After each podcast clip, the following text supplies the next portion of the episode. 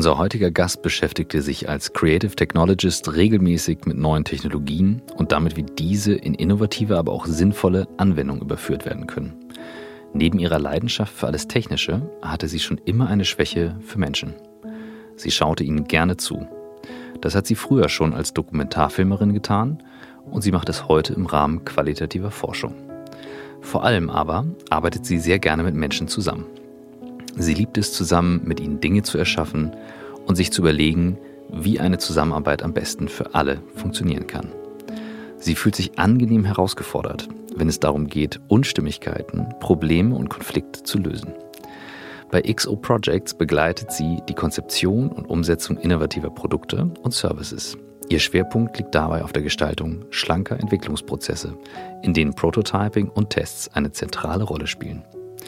In interdisziplinären Teams aus Techies, Kreativen und Strategen übernimmt sie häufig die Rolle der Vermittlerin und Übersetzerin. Oder wie sie es gerne frei nach Jeff Bridges zitiert, I just get up and throw the fucking ball. Wie jede Woche seit nunmehr über drei Jahren beschäftigen wir uns mit der Frage, wie Arbeit zu dem werden kann, was Menschen stärkt, statt sie zu schwächen. Wie kann Arbeit, die einen so großen Anteil in unserem Alltag einnimmt, wieder mehr Sinn in unserem Leben stiften? Was können wir tun, damit Führung ein Dienst und Beitrag zur gemeinsamen Sache wird, statt nur die eigene Karriere zu befördern? Wir suchen nach Methoden, Vorbildern, Erfahrungen, Tools und Ideen, die uns dem Kern von New Work näher bringen. Dabei beschäftigt uns immer, immer wieder auch die Frage, ob wirklich alle Menschen das finden und leben können, was sie im Innersten wirklich, wirklich wollen. Ihr seid bei On the Way to New Work. Heute mit Susanna Hanisch.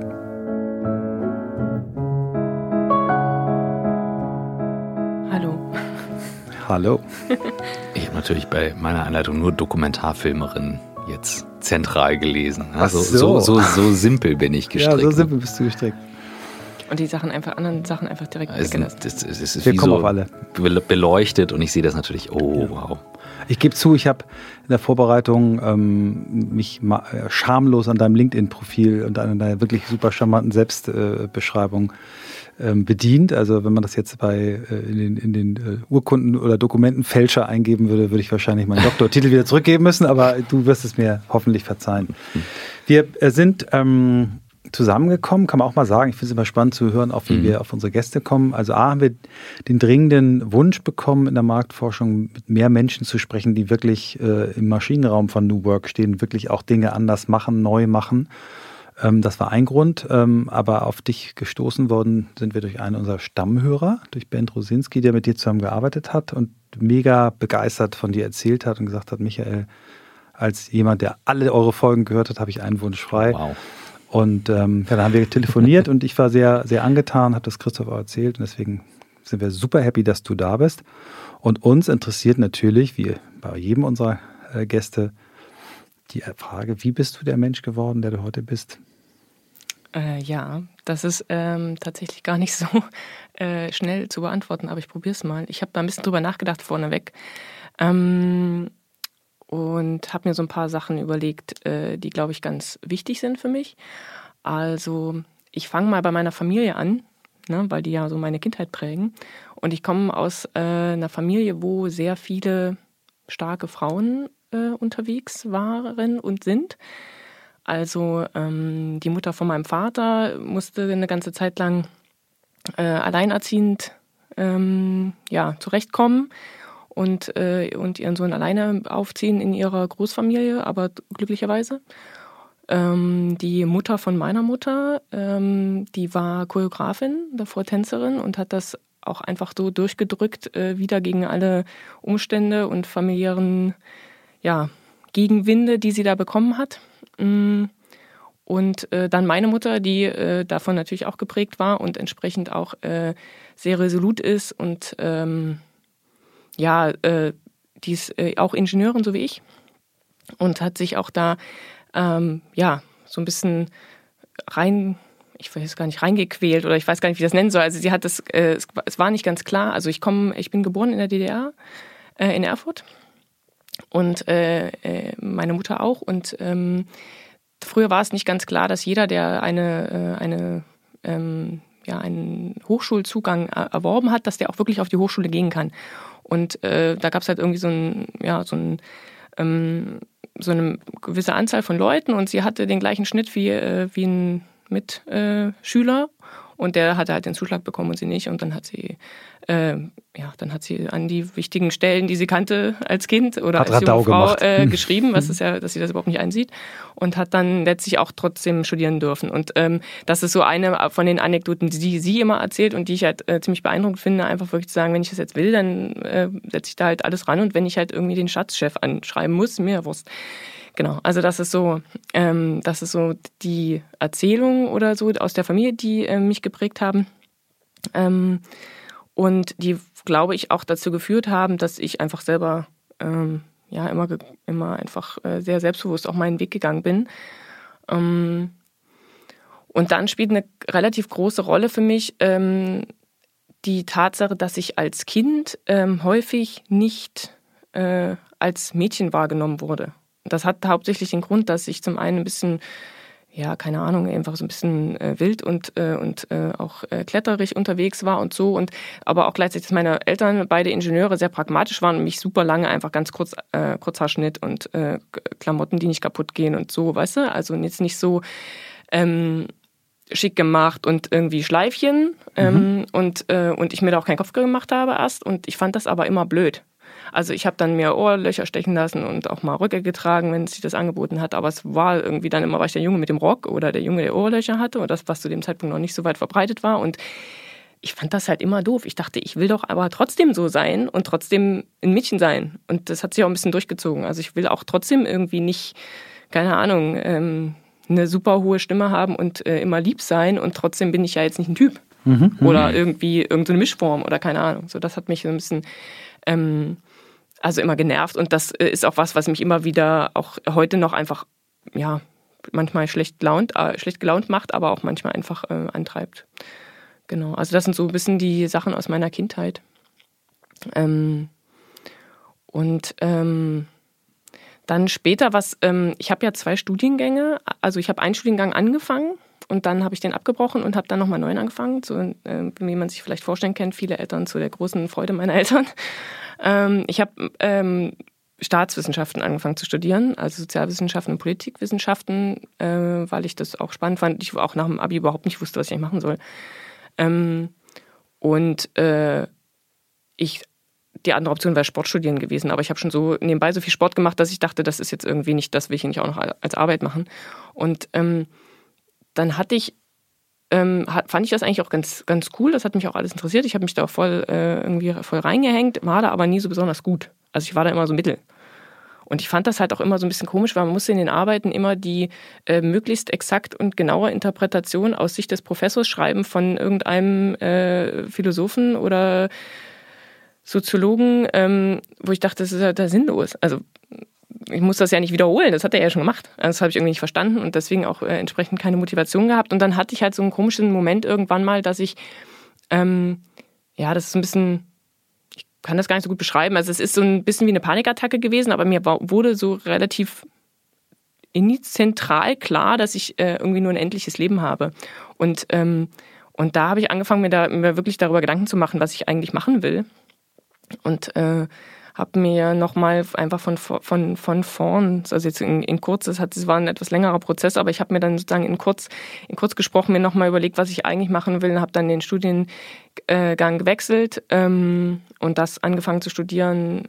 Ich wollte eigentlich dann das studieren, was meine Eltern studiert haben. Da hat meine Mutter gesagt, naja, bist du sicher, dass du das jetzt so noch hinkriegst? So Elektrotechnik ist so mit vier Jahren Abstand zum letzten Mathekurs vielleicht auch nicht so einfach. Mhm. Also habe ich so eine, äh, so eine ähm, aus, aus erster Perspektive ähm, halbe Version gemacht und Medientechnologie studiert.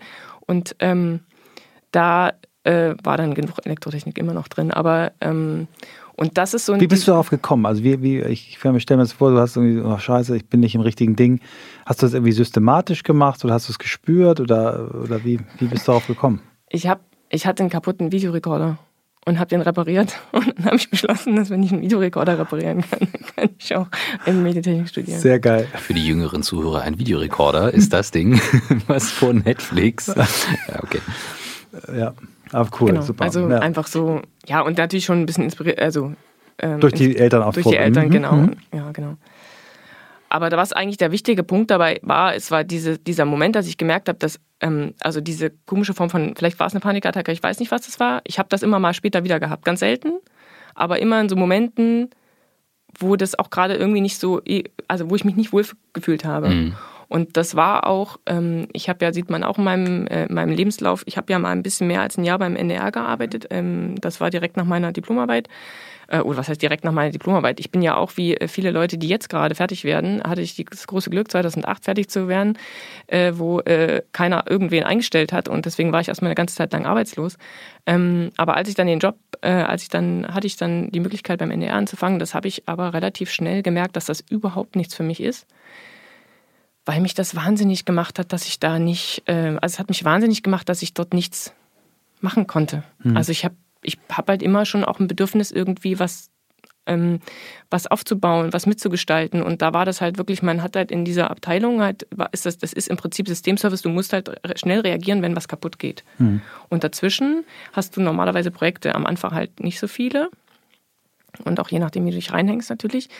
Ähm, das war das eine. Und dann war das halt einfach, ich war die einzige Frau zu dem Zeitpunkt. Und ich hatte einfach so Momente immer wieder, dass jemand reinkam und halt mal jemanden gesucht hat, der irgendwie verantwortlich ist. Oder ich ein Projekt dann hatte, ein ganz kleines. Und dann immer mein Kollege gefragt wurde. Und ich sagte, also eigentlich sollte ich das Projekt leiten. Ich weiß ja nicht, ob du das dir schon mal jemand gesagt hat. Und die hielt mich dann halt immer noch, also auch nach irgendwie, ich habe ja vorher meine Diplomarbeit eingeschrieben, also ewig noch, immer noch für die Praktikantin oder irgendwas. Also die eine Frau, die da wahrscheinlich bald wieder weg ist. Wahnsinn, ja. Und dann bist du, also das, das sagt ja schon der, der, der Titel, den du da auch angibst, Systemengineering, Sendeabwicklung. Das klingt ja. ja sehr nach, dass du einfach nur technisch den Prozess begleitest, aber eben nicht, wie du gerade gesagt hast, nichts, nichts erschaffst. Und wie hast du dich da, sagen wir mal, befreit? Weil, sagen wir, NDR ist ja eigentlich ein cooler Arbeitgeber, da wollen ganz, ganz viele Leute hin, das ist irgendwie safe und, und äh, wie, hast, wie bist du weggekommen? Was hast du also ich habe nach zwei Monaten beschlossen, das äh, weiß nicht, ob das mal irgendwie, habe ich nie einem meiner Kollegen erzählt. Ich habe nach zwei Monaten beschlossen, dass ich da keinen Bock mehr drauf habe und habe dann mit meinem damaligen Partner ausgemacht, dass ich ähm, das alles Geld, was ich verdiene, dass wir das zurücklegen und wir nur von seinem Gehalt leben und dass wir dann nach einem Jahr oder wenn der, wenn ich hatte einen befristeten Arbeitsvertrag ein Jahr, dass wir dann auf Weltreise gehen. Und äh, das war auch ehrlicherweise das Einzige, was mich durch dieses Jahr gebracht hat, weil ich das äh, sonst glaube ich nicht äh, ich, und ich habe meinen Vertrag einfach nicht verlängert. Sehr cool. Und dann Weltreise. Und dann Weltreise. Um nochmal die Perspektive zu erweitern, rauszugehen, Flucht oder Horizont? Nee, ich habe da auch ganz lange, ich habe da irgendwann mal ein, äh, so ein kleines Notizbuch gefunden von mir, wo ich darüber äh, reflektiert habe, ob ich jetzt auch, wie alle, es scheint wohl ein Hype gewesen zu sein zu dem Zeitpunkt, irgendwie auch eine Weltreise mhm. machen muss. Und äh, dachte dann, also war so laut diesem Buch sehr lange nicht da mhm. der Meinung dass ich das unbedingt machen muss. Wobei ich ähm, sehr gerne reise. Also nur tatsächlich habe ich wie ähm, viele machen ja so ein Work and Travel irgendwie mhm. gleich nach der Schule oder direkt nach dem Studium und ich hatte halt einfach nie Geld für, also für Work and Travel brauchen wir jetzt nicht viel Geld, aber für die, für so wirklich Reisen, ähm, auch längeren Zeitraum, hatte ich einfach nicht genug Geld, so wie ich mir das vorgestellt habe. Deswegen habe ich das nicht gemacht und dann habe ich gedacht, ähm, ich will jetzt erstmal einfach noch was sehen. Also mhm. ich muss jetzt ja doch mal raus aus dem ganzen Kram. Es war ja vorher schon einigermaßen geradlinig. Also mal abgesehen davon, dass ich den Studiengang gewechselt habe, war das ja jetzt trotzdem ähm, keine großen Brüche drin. Also alle Pausen, die ich ähm, auch in dem Studiengang wechsle, da habe ich dann halt ein Praktikum dazwischen gemacht, was super war. Aber es war jetzt nie, ich kann ja auch nicht so gut rumsetzen, deswegen ähm, genau, war das schon eher so wirklich nochmal den Kopf aufzumachen. Wie lange war der unterwegs und gab es auch wieder einen dieser Momente, wo du dann das Gefühl hattest, so jetzt äh, muss ich wieder was drehen? Ähm, wir waren ein Jahr unterwegs. Mhm. Und den Moment hatte ich da nie. Ich hatte auf der Hälfte, ich habe im Juni Geburtstag und ich hatte da, habe dann da so Videos bekommen von meiner Familie und meinen Freunden und dann habe ich, fand ich, war ich unfassbar traurig, weil die so, weil ich sehr familiär bin und deswegen ähm, die halt extrem vermisst habe in dem Moment. Aber äh, ich hätte, also ich, es war schon gut, dass es, dass es sozusagen erstmal begrenzt war auf ein Jahr. Aber ich hatte dann nicht das Moment, denn das Gefühl, dass ich was äh, anderes, äh, was anderes jetzt gerade machen müsste. Mhm. Und aber mit dem, mit dem nächsten beruflichen Schritt hast du dich da beschäftigt und überlegt, ge geplant, was kommt danach? Oder wann ist der, wann ist quasi der, die Entscheidung gekommen, dann in das Thema äh, Film zu gehen? Ja, also ähm, wir, ich habe ja so ein bisschen Filmkram oder was heißt so ein bisschen gedreht äh, nebenbei beim Studium, haben wir irgendwie Ständenfernsehen gemacht und so ein Zeug. Und äh, eigentlich war mein damaliger Partner eher so der Typ, der, also wir hatten alles mit. Wir haben, ähm, wir hatten uns vorgenommen, dass wir alles filmen und fotografieren. Äh, wobei der Fokus beim Filmen am Anfang eher so bei ihm lag, aber der, wir haben, also er hat sich da auch irgendwie megamäßig reingefuchst in, wir hatten so ein Mini, so ein Net, ich, Netbook hieß das, glaube ich, weißt du, so die, mhm. ähm, wo es noch keine leichten kleinen äh, ähm, Laptops gab, gab es halt diese komischen günstigen Netbooks und das hat er irgendwie so optimiert, dass da eine ganz alte Windows-Version drauf lief, lief, mit einer ganz alten Premiere-Version, sodass man sozusagen auf diesem vollkommen unpotenten Ding äh, Videos schneiden konnte. Ähm, und äh, genau, also wir hatten ein kleines Kameraequipment dabei und äh, haben gefilmt und irgendwann auf der Reise im Amazonas, wir sind den Amazonas hochgefahren, da war er krank also weil man ja in so einer Region und dann war irgendwie äh, ähm, auf so einem Boot äh, mit tausend Leuten, also tausend nicht, aber mit vielen Leuten und äh, wenig Möglichkeiten, sich ähm, äh, da irgendwie äh, das äh, hygienisch reinste Essen zu holen, hat man halt dann irgendwann mal auch so eine Phase, wo man mal einfach krank ist. Auf jeden Fall dachte ich, na gut, jetzt muss ich halt filmen, auch ich habe halt meistens Fotos gemacht und ich habe dann angefangen zu filmen, damit wir diesen Amazonas nicht verpassen und äh, und dann habe ich gemerkt, dass ich das total cool finde. Mhm. Und, äh, und dann habe ich, ähm, ja, dann haben wir uns ab da auch aufgeteilt. Also er hat zwar den Schnitt weiterhin gemacht, aber wir haben, das Film war dann ähm, noch viel mehr auch aufgeteilt zwischen uns beiden. Und dann haben wir halt überlegt, dass wir uns damit eigentlich selbstständig machen könnten. Also wir beide zusammen und äh, haben dann, das war halt vielleicht auch deswegen gar, auch auf lange Sicht nicht langweilig. Wir saßen dann halt in irgendwelchen, keine Ahnung, Cafés rum und äh, haben irgendwie Kaffee oder Bier getrunken und dann darüber nachgedacht, wie wir heißen. Und ich habe in irgendwelchen äh, kleinen Absteigen auf dem Laptop äh, Logo gebastelt und dann haben wir irgendwie dann mal eine Domain angemeldet und so. Also das war eigentlich ganz, äh, hat uns so begleitet dann da. Das heißt, als ihr wieder da wart, war, war die Idee für die Firma fertig. Genau. Ja. Und wie habt ihr denn losgelegt? Was waren erste Projekte, Kunden? Wie, wie ging das dann? Ähm, ja, meine Mutter will jetzt sagen, dadurch, dass du dir das nie einfach machst, hab ich, äh, haben wir zwar kurz losgelegt, aber dann haben wir uns getrennt privat und äh, dann beruflich auch, weil das sich jetzt dann also auch nicht sozusagen so angeboten hat. Also wir haben ähm, und dann habe ich auch tatsächlich, weil wir haben uns alle, alles Mögliche gut überlegt, aber was wir uns nicht überlegt haben, dass wir überhaupt gar keine Kontakte haben zu irgendwem. Und wir hatten halt, einen, wir wollten gerne einen Schwerpunkt machen auf, ähm, auf, äh, also auf Outdoor-Sport. Ich muss das mal so betonen, weil immer alle Auto verstanden haben mhm. am Anfang. Ähm, einfach weil wir beide aus der Richtung kommen. Also ich habe, äh, ich war, ähm, bin früher ganz viel geklettert. Dieses habe ich gar nicht erzählt, aber ist egal. Also Bouldern, war, ja, äh, ja, ja, genau. Ähm, und äh, ich bin auch auf dem Thüringer Kletterführer drauf gewesen, meine ein, eine, eine Ausgabe. Super geil, ne? Ja, ähm, finde ich und, gut.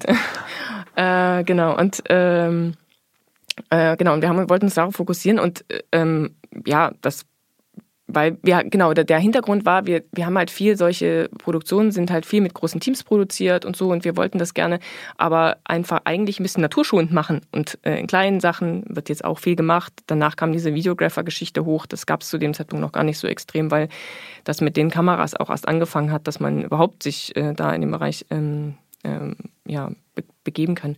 Und, ähm, und dann habe ich auch ein bisschen rumgekrebst dann alleine. Also ich habe dann irgendwie mal für einen Sportverein was gemacht und dann habe ich, äh, hm, wie habe ich das eigentlich? Ach so, dann habe ich über einen Bekannten habe ich einen Einradfahrer kennengelernt oder wir haben der hat uns verknüpft, der immer also ein extrem Einradfahrer, wusste ich auch nicht, dass es das gibt. Also der steigt Berge und fährt mit dem Einrad wieder runter. Ähm, ja, ich habe auch gedacht, was ist eigentlich los? Warum? Also krass. Ähm, und ähm, mit dem haben wir dann, und der suchte halt, äh, der wollte das, äh, also der wurde ein bisschen gesponsert und der brauchte halt immer mal so Projekte, wo auch jemand filmt. Und dann haben wir das gemacht und da haben wir ganz, ganz bisschen Geld von, von einem seiner Sponsoren noch für gekriegt, dass wir so gerade so hinfahren konnten, aber viel mehr ist da auch nicht rumgekommen. Und ähm, ja, und dann habe ich, äh, und das haben wir gemacht, das waren also kleine Sachen. Und dann war ich eigentlich schon kurz vor dem Moment, wo ich dachte, so, okay, es geht einfach nicht kenne nicht genug Leute, weiß jetzt auch nicht, habe alles mögliche probiert, fällt mir nichts mehr ein. Und dann hat über eine andere Bekannte, die hat mir gesagt, dass die bei der DGZRS gerade jemanden einstellen wollen. Und dann habe ich, hab ich da halt mich gemeldet und habe gesagt, ich würde das gerne machen. Ähm, ich finde das auch sehr spannend, was ihr macht, aber ich würde das gerne als Freie weitermachen, damit ich auch noch andere Sachen machen kann. Und dann habe ich mit dem dann äh, habe ich mit denen einen Deal gefunden, was äh, echt ganz cool war für mich, weil ich habe also sozusagen ja so einen Dauerkunden gehabt, der ähm, so ein festen, also einen festen Zeitblock hatte bei mir und habe unheimlich viel für die gemacht, was auch total cool war, weil man da einfach auch mal noch zusätzlich ganz viel ausprobieren kann. Ähm, genau, und das habe ich fast zwei Jahre gemacht. Und das hat mir dann halt geholfen, das andere ein bisschen langsamer aufzubauen. Super. Und die, sind wir, der, der Schritt vom, vom Thema Film jetzt auf das Thema Innovation und, und ja, wie gesagt, nennt sich ja Creative Technologist, was ich, was ich, ähm, was ich einen sehr schönen Begriff finde und einen sehr wichtigen Begriff finde und auch einen sehr wichtigen Beruf finde. Wie, wie ist das passiert? Wie bist du quasi da aus dem einen Kreativen ins nächste Thema gerutscht? Ähm, na, ja, auch so go, go with the flow, würde ich sagen. Ich kann das, das ist wirklich, deswegen habe ich, fand ich, habe ich dieses Jeff Bridges Zitat irgendwann gesehen und dachte, ja, genau. Also es war einfach so, ich habe ähm, äh, meine Geschäftspartnerin, die jetzt meine Geschäftspartnerin ist, ähm, die kenne ich eigentlich privat und die hat mit einem anderen Bekannten ein äh, Startup gegründet. Äh, das ähm, sollte Leute finanzfit machen, also helfen bei ihren finanziellen Organisationen. Und die hat mich angesprochen, ähm, ob ich nicht für die mal einen Imagefilm machen kann. Einfach äh, so als Freundschaftsdienst. Und äh, das habe ich dann auch gemacht. Und dann brauchten die aber für ihr Angebot noch irgendwie so ein bisschen mehr ähm, äh, ja, Videocontent. Die hatten so einen E-Learning-Teil und dann habe ich ihnen da erst äh, ein bisschen so beraten. Dann habe ich gesagt, ich mache das. Dann äh, hatten die aber ja auch kein Geld. Dann habe ich irgendwie so ähm, bisschen da auf Anteilsbasis, was halt zu dem Zeitpunkt nichts bedeutet hat eigentlich, weil es gab ja noch gar nichts zu verdienen. Ähm, und dann dachte ich, okay, die ziehen gerade ein großes Büro und wir, ich habe damit zu dem Zeitpunkt mit einer Journalistin zusammengearbeitet und dann habe ich gesagt, komm, wir ziehen damit ein, dann haben wir vielleicht noch ein paar mehr Kontakte, weil die sind ja auch, machen ja nebenbei noch ein bisschen Consulting, vielleicht ähm, kommt da mal einer vorbei und so, also und ähm, dann ging das mit der Journalistin auseinander. Wir haben da einfach äh, ein bisschen unterschiedliche Meinungen dazu gehabt, wie wir weiterarbeiten sollen. Und dann war ich halt da und dann bin ich da einfach irgendwie immer weiter reingerutscht. Also ich habe den dann bei allen möglichen Sachen beraten. Dann kam halt auch zum Tragen, dass ich eben diesen, ja, diesen Tech-Hintergrund habe und äh, den auch ähm, in der Kommunikation mit ihrem, äh, mit ihrem Entwickler und später mit dem Entwicklerteam helfen konnte. Und äh, dass ich auch einfach so ein vorher schon immer, also ich habe ja lange alleine und zu zweit gearbeitet und ich liebe alle möglichen Tools und Dinge, wie man zusammenarbeitet, hat mich schon immer interessiert, aber ich war halt immer alleine oder zu zweit und habe dann mhm. gedacht, ich brauche jetzt mal ein Team, damit ich das mal ausprobieren kann. Und deswegen ist das so ein bisschen auch auf fruchtbarem Boden gestoßen. Ich fand das halt total spannend, einfach in so einem Team auch zu gucken, wie machen wir das jetzt? Also wie kommen wir jetzt hier mit total begrenzten äh, Ressourcen irgendwie auch klar und wie teilen wir das auf und immer wieder und ähm, deswegen bin ich dann da einfach irgendwann eingestiegen, weil sich das, also ich habe, ich sage immer, die haben einen kleinen, wollten einen kleinen Finger und haben dann den ganzen Arm genommen und dann mich komplett, aber eigentlich habe ich halt das ja nicht, das hat mich ja keiner gezwungen. Also. Ja. Wenn in, in der Einleitung hatten wir besonders betont Menschen im Mittelpunkt und das Thema Unstimmigkeiten, Konflikte und diese Themen. Und ähm, ich habe dich sehr stark auch wahrgenommen, auch von der von der technologischen Ecke, aber auch so dein Werdegang. Woher kommt nochmal wirklich dieser Blick auf Menschen? Hat das auch mit deiner Prägung von zu Hause zu tun? Ähm, gerade weil du eingangs auch von den sehr starken Frauen in der Familie gesprochen hast, ähm, dass das so einen großen Raum einnimmt. Mm, also ich, ich kann dir nicht sagen, wo das herkommt. Ich habe äh, ein ganz, ich habe ein ziemlich gutes Gespür insgesamt, wenn Leute im Raum ist, wenn irgendwas nicht, also wenn was nicht stimmt oder auch gegenüber von Leuten. Ähm, und ich habe irgendwie ein Bedürfnis danach, Ausgleich zu schaffen. Also ich habe zwischen den beiden Studiengängen, ähm, das war schon auch so ein Moment, der es, glaube ich, ein bisschen äh, hervorgehoben hat. Ich habe äh, da ein Praktikum gemacht bei einem äh, Sommertheater von Studenten. Mhm.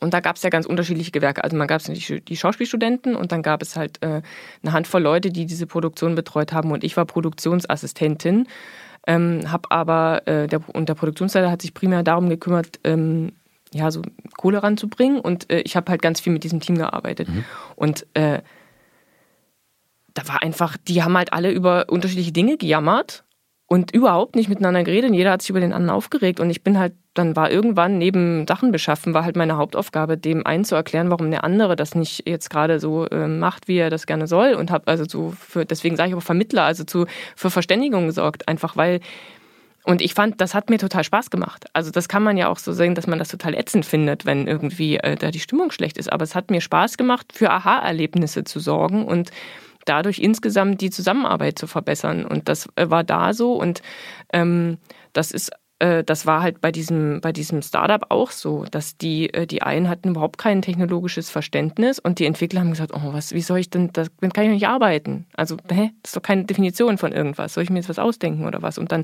denke ich mir das was aus und das finde ich ja blöd. Na klar. So, also, ähm, und ich finde das einfach, ähm, ja, sehr befriedigend tatsächlich, wenn ich, äh, wenn ich merke, dass Leute ein Verständnis füreinander aufbauen, weil einfach dazwischen mal einer sagt, du hast übrigens gerade das gesagt, was kam da an? Ähm, eigentlich wolltest du das sagen zu der anderen Person und äh, ja, bei dem Startup war es auch noch so, dass sozusagen das Gründerteam auch so ein bisschen ähm, unterschiedliche, sehr unterschiedliche Typen waren oder sind.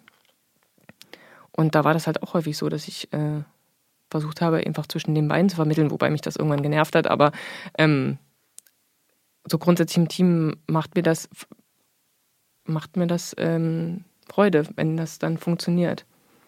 Und wann in deinem Leben gab es, also ich fand das sehr einprägsam, diesen Moment, den du beschrieben hast ähm, in deinen Studiengängen, wo du sagtest, das war wie eine Panikattacke. Mhm. Ähm, das klingt fast wie so ein Tool, was dein Körper plötzlich hervorbringt und sagt so, hm, irgendwas stimmt hier nicht. Alarm ja. Alarmanlage. Ähm, so eine Alarmanlage, ja, ja. ja finde ich gut.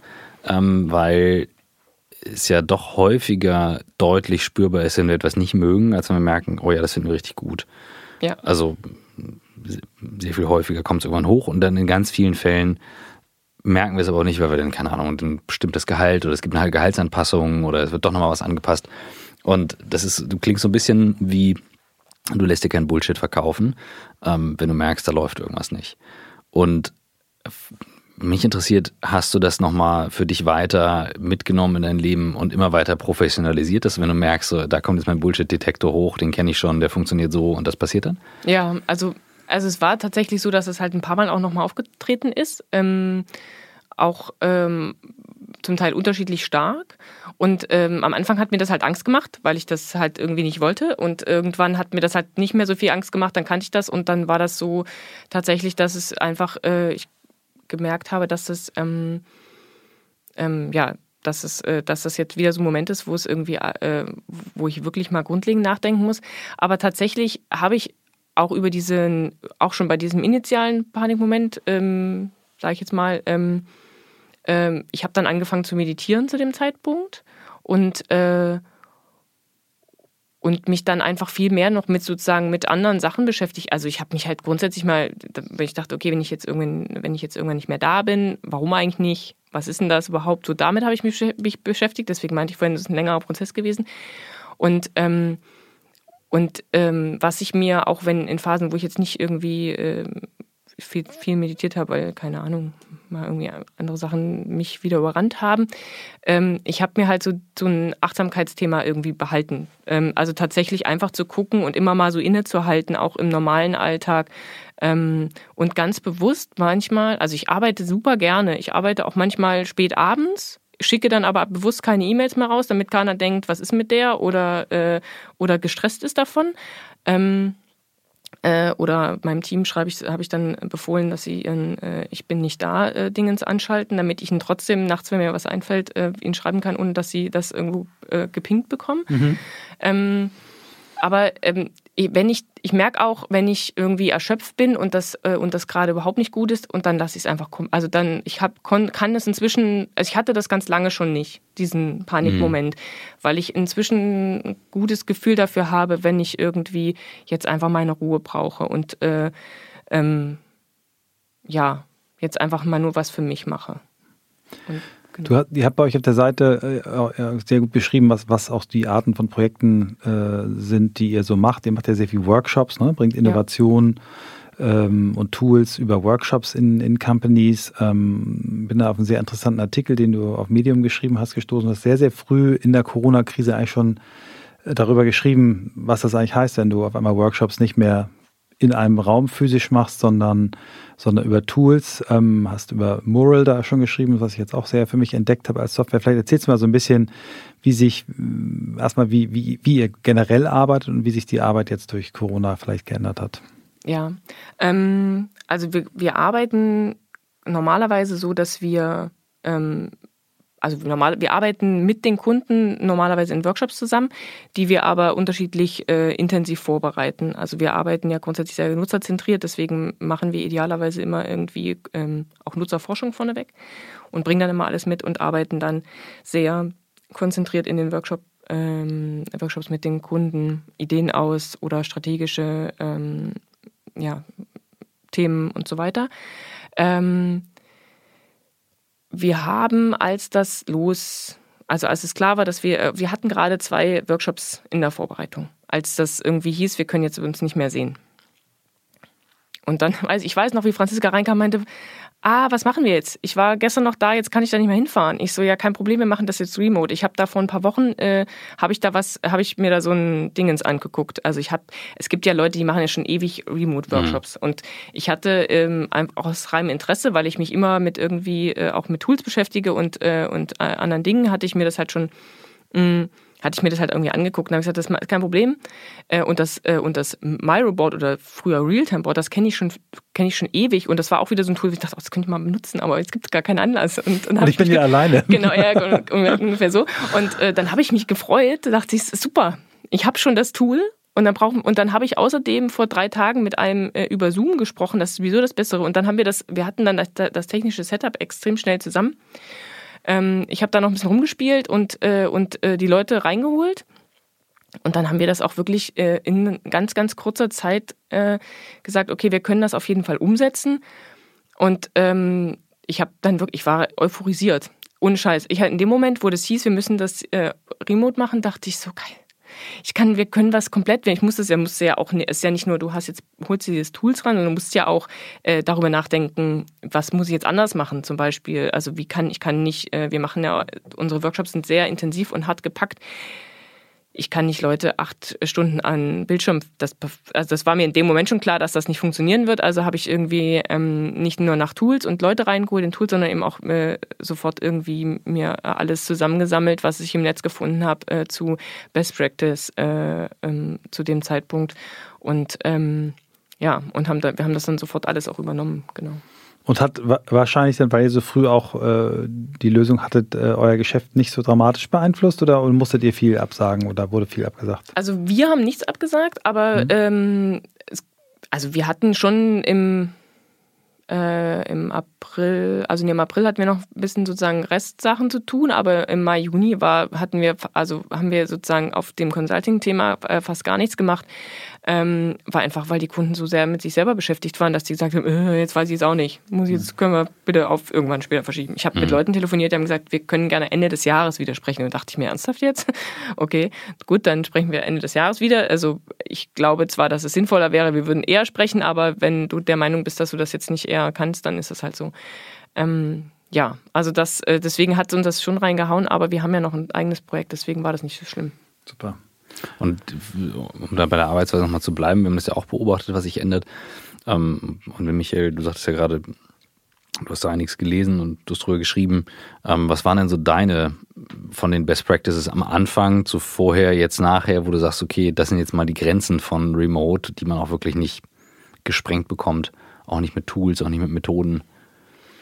Ähm, also meinst du jetzt, was ich vorher schon gelesen habe oder was wir jetzt. Äh genau, du sagtest ja irgendwie, du hast dich alles Mögliche angelesen, geguckt und ja. jetzt hast du dann eigene Erfahrungen gemacht. Ähm, so die Mischung aus beiden. Mischung. Ne? Also die, Mischung, die Mischung aus beiden, okay. Also was ich vorher schon gelesen habe, war äh, ganz klar, dass man mehr Pausen braucht, mhm. äh, dass man grundsätzlich die Sachen auch äh, idealerweise gar nicht so lange macht und eher mal über mehrere Tage verteilt. Ähm, Würde ich so mittel mitgehen, ehrlich gesagt.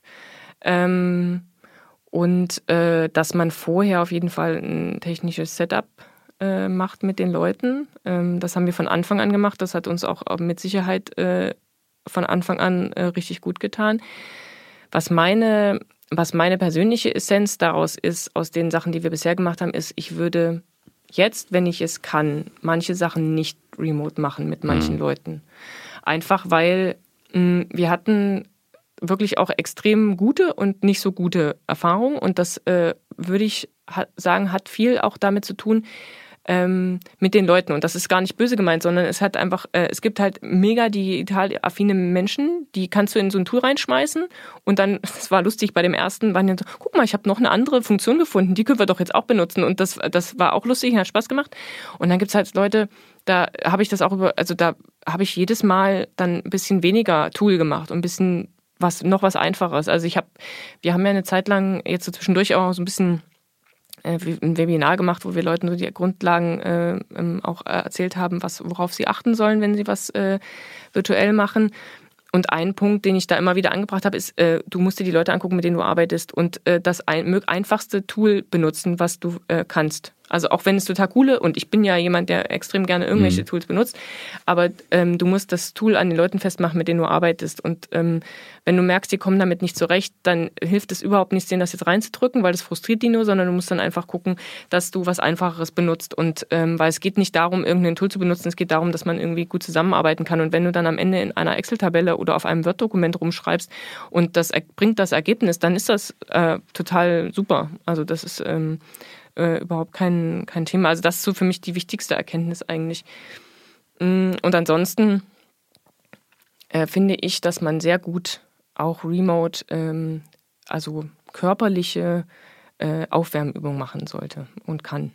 Also wir machen ja auch in unseren Workshops immer so Dinge, wo sich Leute bewegen sollen, kennen viele auch, aber auch äh, und auch mal Atemübungen ähm, und so ein Kram. Und ich, ähm, also es ist nicht, äh, es gibt äh, lustige Sachen, die man machen kann in Workshops, um Leute zu amüsieren, aber man, aber die Leute dazu bringen, sich äh, zu bewegen, auf ihrem Stuhl einmal eine Runde zu drehen, ähm, keine Ahnung, die Füße ins Bild zu halten und zwar nicht die Kamera runter, sondern die Füße hoch.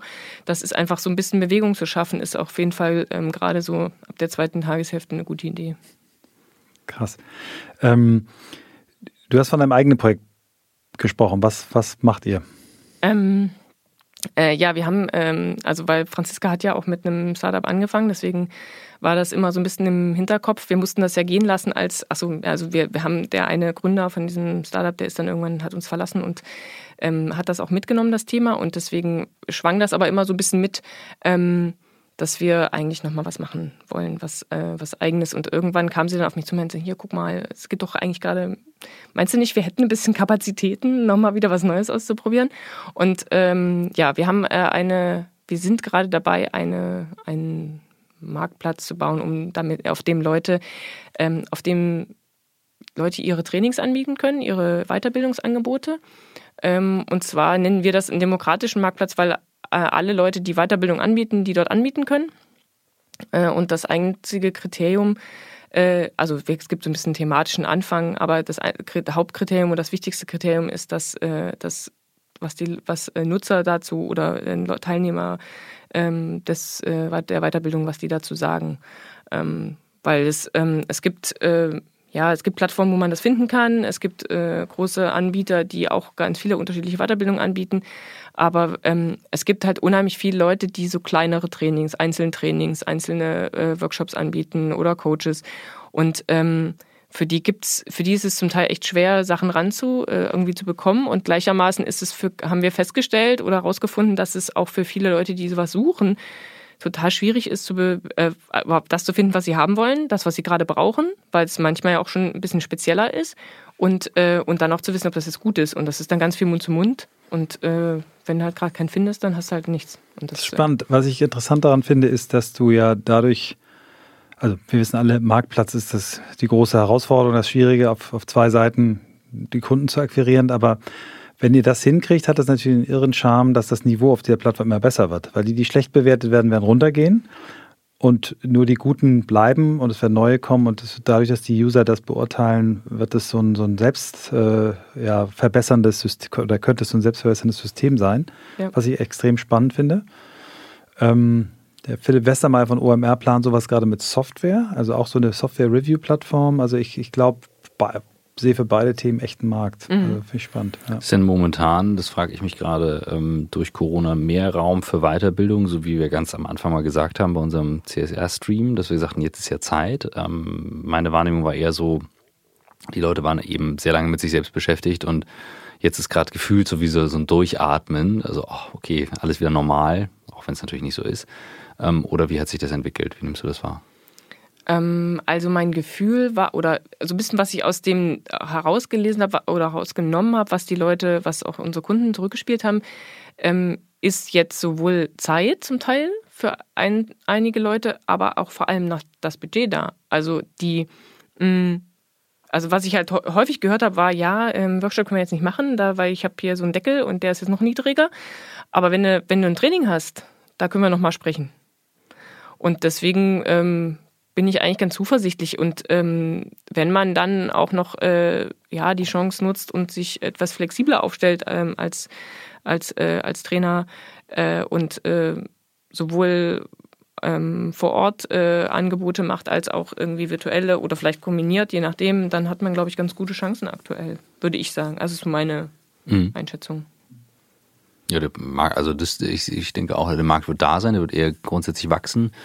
Ähm, ich versuche momentan so ein Gefühl zu bekommen, wie, also wie, wie stellen sich Menschen jetzt auf Arbeit ein? Ne? Also wir hatten diese Idee zum, zum New Work Podcast vor einigen Jahren, weil wir das Gefühl haben, die Arbeitswelt verändert sich und ich habe das Gefühl, jetzt dreht sich halt nochmal wieder einiges, dass viele auch sagen so, okay, was könnte jetzt ein, ein vernünftiger Job sein? Wir gucken uns ja gerade diverse Berufe auch an, wie die sich ändern und drehen. Ähm, wer bildet sich wie fort? Wo kommen die Sachen her? Also das ist ja schon sehr, sehr, sehr breit. Ähm, und Weiterbildung oder ein Training ist dann halt ein Format. Und gefühlt gibt es ja extrem viel an verschiedenen Sachen. Also ich bin so der YouTube-Typ, Michael der Bücherwurm und Podcast-Typ, wenn man so platt sagen kann. Ähm, bin ich gar nicht platt, finde ich sehr präzise. Ich finde, ich, ich bin total gespannt zu sehen, was passiert. Also so mein Bauchgefühl sagt halt, da dreht sich noch mal einiges.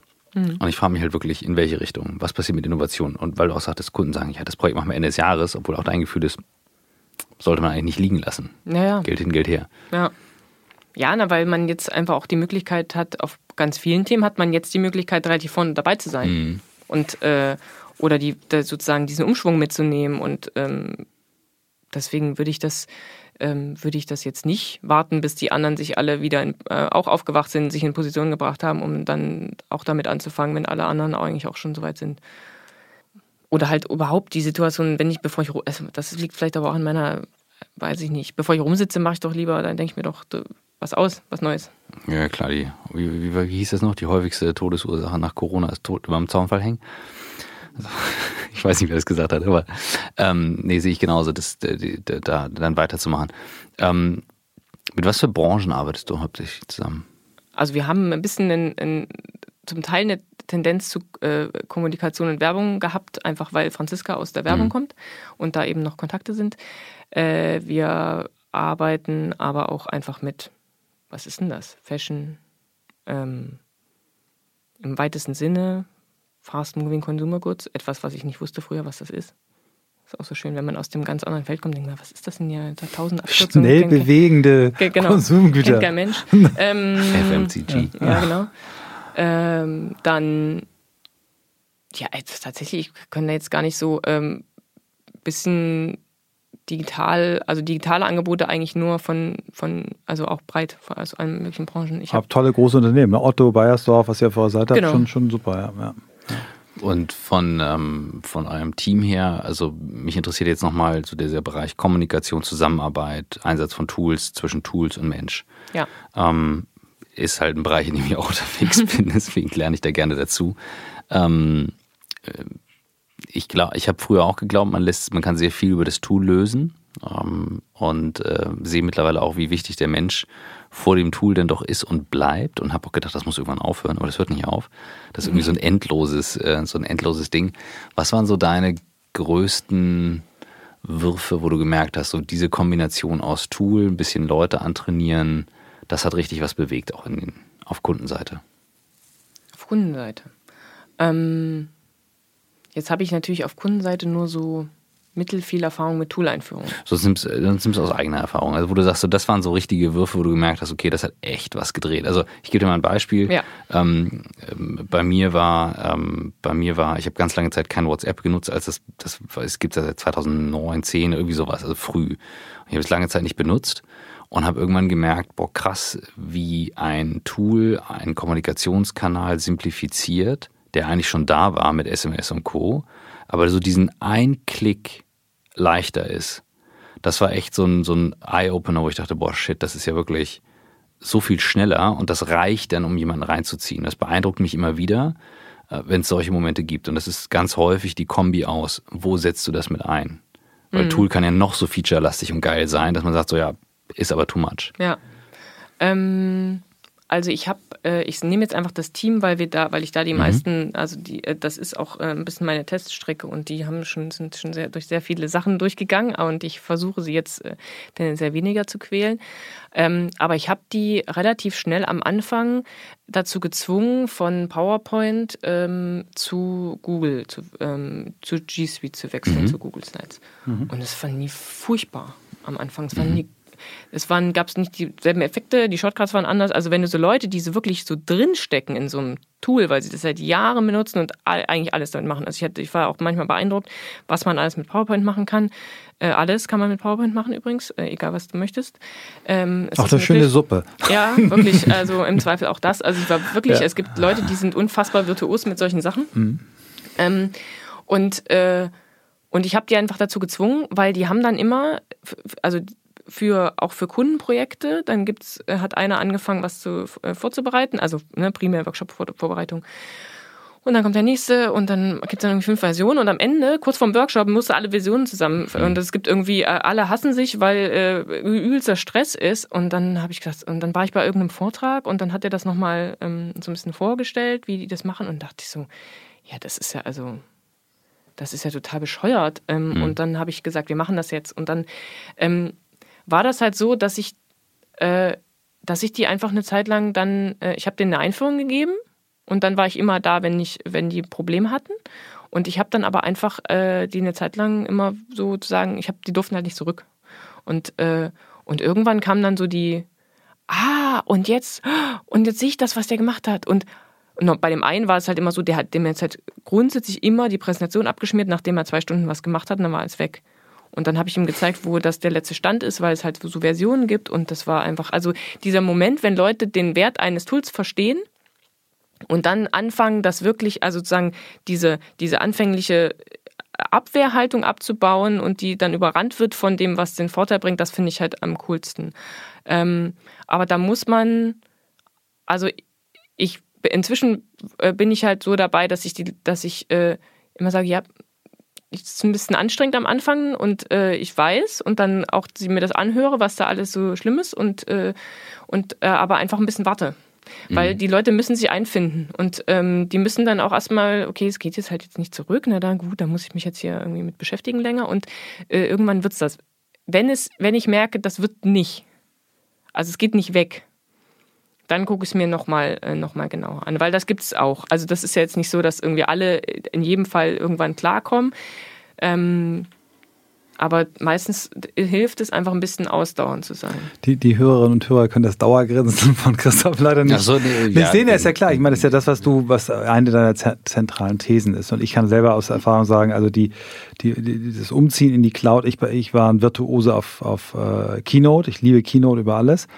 Ähm, bin aber mittlerweile auch äh, absolut fein damit, dass äh, Präsentationen äh, eben bei Google äh, zu bauen. Man kann ja immer noch, wenn man sagt, zum Schluss, wenn alle einig sind, das ist jetzt das Ding, äh, sie dann umziehen äh, auf Keynote. Aber das ist, was ich eigentlich das Geilste finde, dass du auch keine, keine Präsentationen mehr auch an Kunden verschickst, einfach einen Link. Und wenn dir einfällt, okay, da sind noch drei Fehler drin, dann kannst du immer noch wieder, weil die immer auf dem auf der neuesten Version sind. Das ist einfach cool, und, und, und das war für mich auch der zentrale Moment, genau. Ich bin, der. ich bin auf jeden Fall weniger Dogmatiker geworden als früher. Ähm, aber ich habe äh, jetzt jüngst ein Video gemacht, ähm, auch zu einem Tool, hat MP, mein Kameramann hatte, meinte so, was hältst du eigentlich von dem Thema Stylus? Also hier Stifte beim iPad und Co., weil ich habe immer ein Samsung Note seit der Dreier-Serie, mhm. weil ich so enttäuscht war vom iPhone als die 5er, ich glaube 5S-Version rauskam, ähm, außer den Formfaktor, dieses kantige, was ich gut fand, fand ich es dann echt schwach, auch zu kleines Display.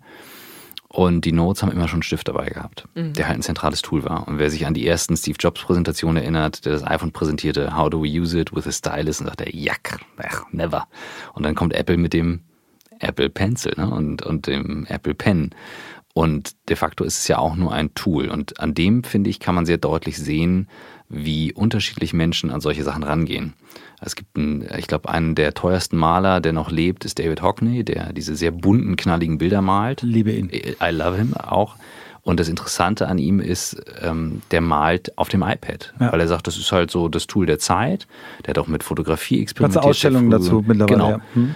Und da war ich nochmal so, da habe ich drüber nachgedacht, dachte, ja, wenn du halt ein Tool als ein Tool verstehst, um damit etwas zu tun, dann ist es komplett urteilsfrei.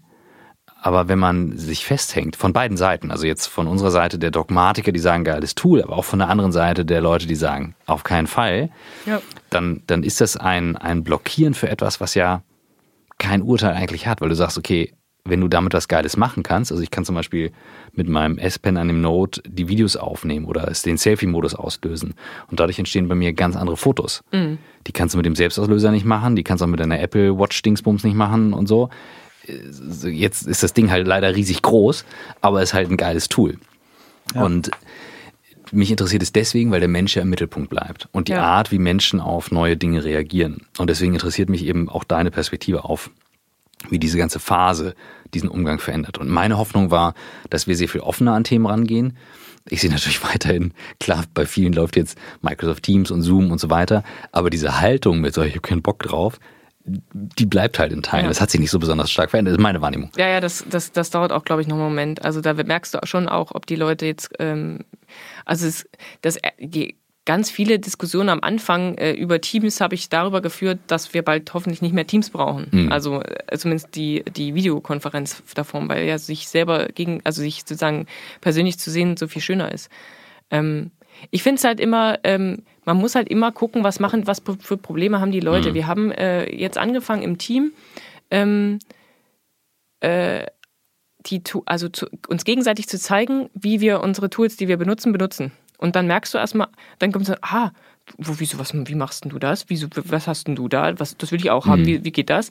Ähm, und in dem Zusammenhang haben wir angefangen, ähm, haben wir, wir benutzen Slack und Asana, also äh, Slack zur Kommunikation, Asana als, äh, als ähm, Task-Organisationstool und die kann man verknüpfen und dann taucht mhm. das meiste und ich habe halt irgendwann gesagt, lass uns bitte eins, eins nehmen als Zentralen, weil immer alle so genervt waren von, da muss ich da und da und irgendwie liest keiner das, was ich schreibe.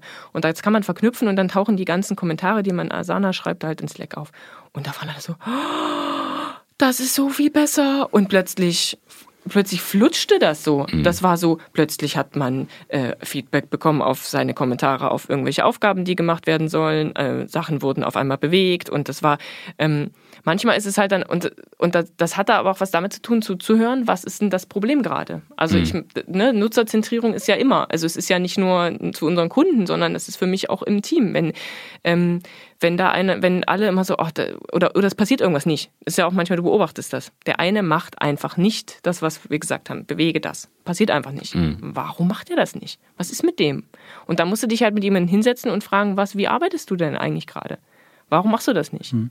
Ich, ich, ich finde es total super. Ich finde dieses, Thema, ich sehe jetzt selber auch nochmal gerade zurück in meine Zeit, als ich versucht habe, äh, bei Think ähm, G Suite einzuführen und, und da sehr, sehr verkrampft war und wirklich genervt war, wenn Leute wieder auf den Apple E-Mail-Client zurückgegangen sind und wo ich heute sage, falsch, das war ein falscher Ansatz von mir, sondern man hätte einfach sagen sollen, erklär mal warum, was sind die Vorteile, würde gerne mal was lernen. Ich habe jetzt selber auch nicht mehr äh, Google äh, Mail, sondern ich nehme jetzt Spark, weil das ein geiler E-Mail-Client ist und viel besser zu dem Setup, was ich sonst noch habe, äh, um meinen Scheiß geregelt zu kriegen, ähm, habe. Und ich, was ich jetzt für mich gelernt habe, auch dieses, so wie du es auch gerade wiedergegeben hast, wie es bei euch läuft. Dieses Offensein für, ach, lass mal was Neues ausprobieren. Ich bin jetzt in einem Projekt, ich hatte eigentlich keinen Bock, nochmal wieder ein neues Tool zu lernen. Ist auch schon ein altes Tool, ihr werdet lachen, aber zum ersten Mal Trello-Board. Hatte, oh, ist nicht noch Trello. Und bin so begeistert, wie geil ich Trello-Boards auf einmal finde. Und ich allein dieses aber auch immer. Diese endlose Begeisterung. Ja, ist so geil. Immer wieder was Neues so zu schön. probieren. Michael kann so strahlen. Es ist einfach so geil. Also du Team kannst, Trello. Du kannst, ja, du kannst wirklich, du würdest ein T-Shirt tragen. Das ist so, das ist so großartig. Ja, was ist denn von euch beiden die meistgenutzte App auf dem Handy? Ja, Oder die klar. meisten drei? Ganz hm? klar.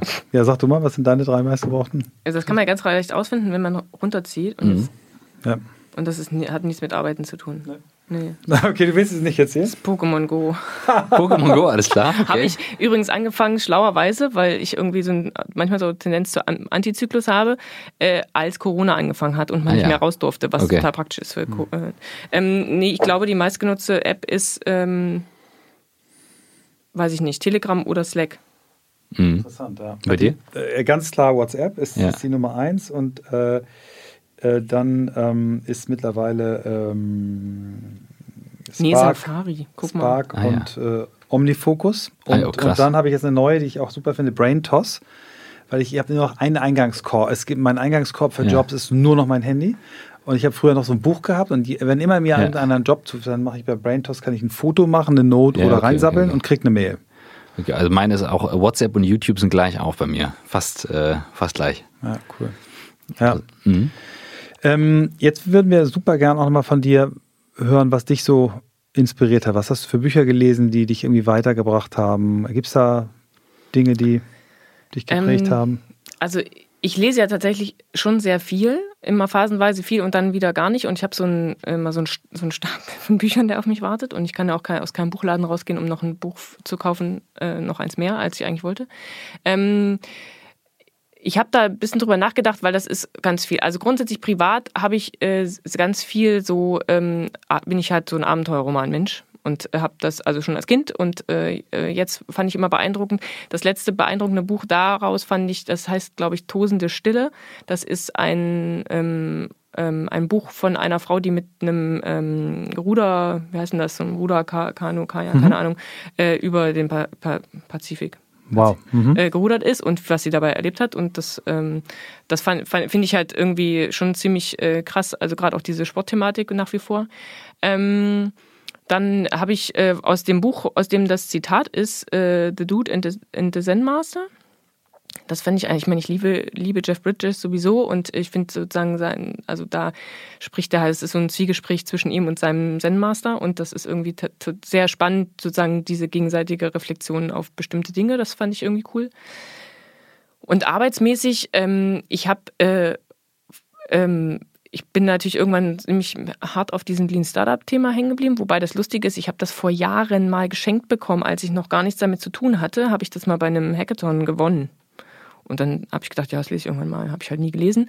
Und dann habe ich äh, irgendwann jetzt so im Zusammenhang dann gedacht, ich habe doch dieses Buch noch, vielleicht sollte ich das. Und dann habe ich das gelesen und dachte so, geil, wenn ich das mal eher gelesen hätte, hätte ich noch ein paar andere Sachen anders gemacht, aber äh, ist halt immer so.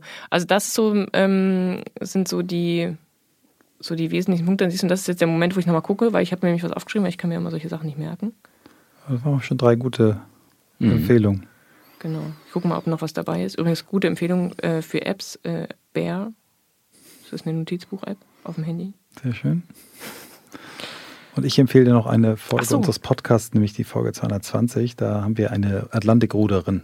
Ah, Vier vielleicht Frauen. Ist das, vielleicht ist das Ding. Nee, das ist die andere. Das sind vier Frauen aus Hamburg, die über den Atlantik gerudert sind. Ziemlich cool.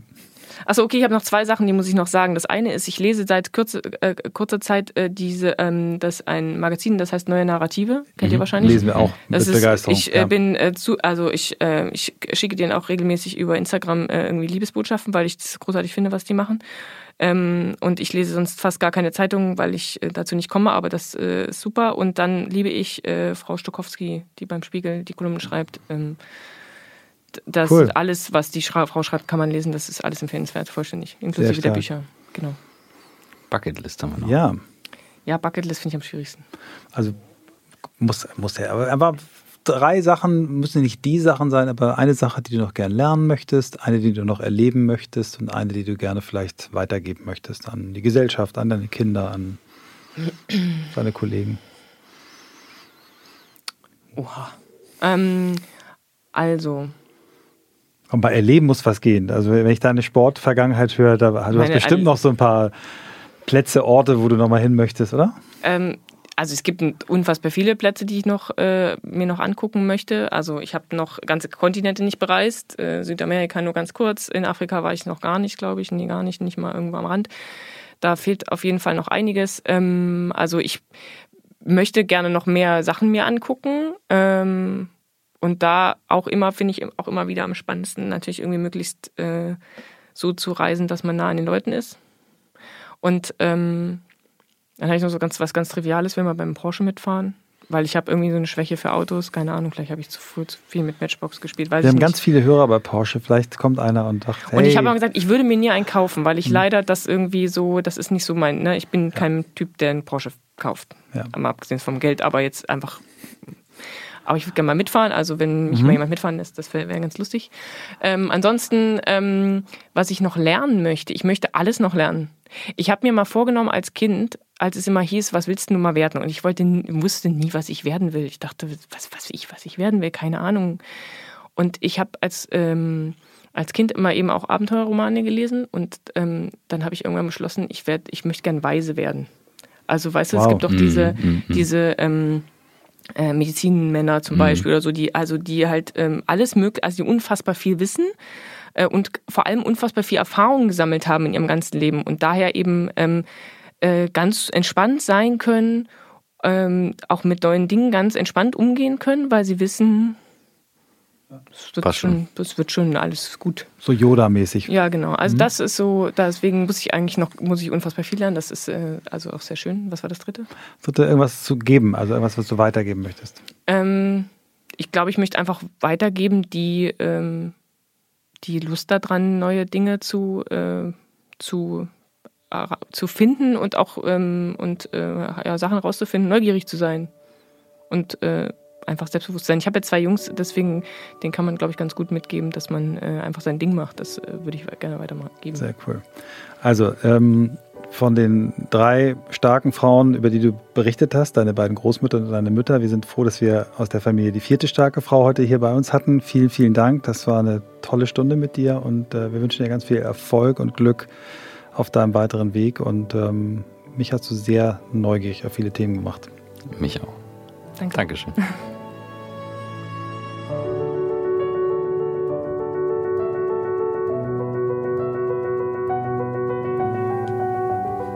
So, heute darfst du zuerst. Ja, also das, was ähm, Susanne am Anfang gesagt hat, wie sie quasi in den Podcast gekommen ist und wie wir sie auch eben gerade verabschiedet haben. Starke Frau, also mutig, mutig in Berufe gegangen, wo vorher nur Männer waren, ähm, sich Themen geschnappt, ähm, mutige Entscheidungen getroffen. Ähm, ich war wirklich sehr beeindruckt über diesen, diesen ich glaube am 20. März hat sie diesen Artikel über Remote Workshops geschrieben. Ähm, also jemand, der, glaube ich, ein gutes Ohr, einen Puls der Zeit hat. Und ich finde diese, wenn ich zusammenfasse, diese, diese Mischung aus ähm, Lust an Innovation, ähm, gepaart aus, ich habe Lust mit Menschen zu arbeiten und ich bin, bin ein Techie und habe Bock, mhm. das beides miteinander zu verbinden, finde ich, zeigt mir, die hat ihren Sweet Spot gefunden, genau das, wo sie äh, gut ist. Und das war auch genau der Grund, äh, warum Bent sie empfohlen hat. Ich finde ja immer die Momente ähm, so spannend, wann Menschen etwas verändern und wie. Ähm, also mich, ich fand diese Panikattacke, wie sie es beschrieben hatte, äh, sehr, sehr spannend. Ähm, das war so das eine Ding, wo ich sagte, okay, das ist eben genau hinhören, hingucken, nicht durchdrehen. Äh, was passiert hier gerade, reingehen und ähm, wie sie auch Tools wie Meditation eben als praktisches Tool ansieht. Ne? Also es ist kein so, oh wow, und jetzt fangen wir alle an zu fliegen, sondern ähm, es ist ein Tool und that's it. Da ist nothing crazy mit. Ja. Geil, dass wir diesen Podcast machen dürfen. Ja.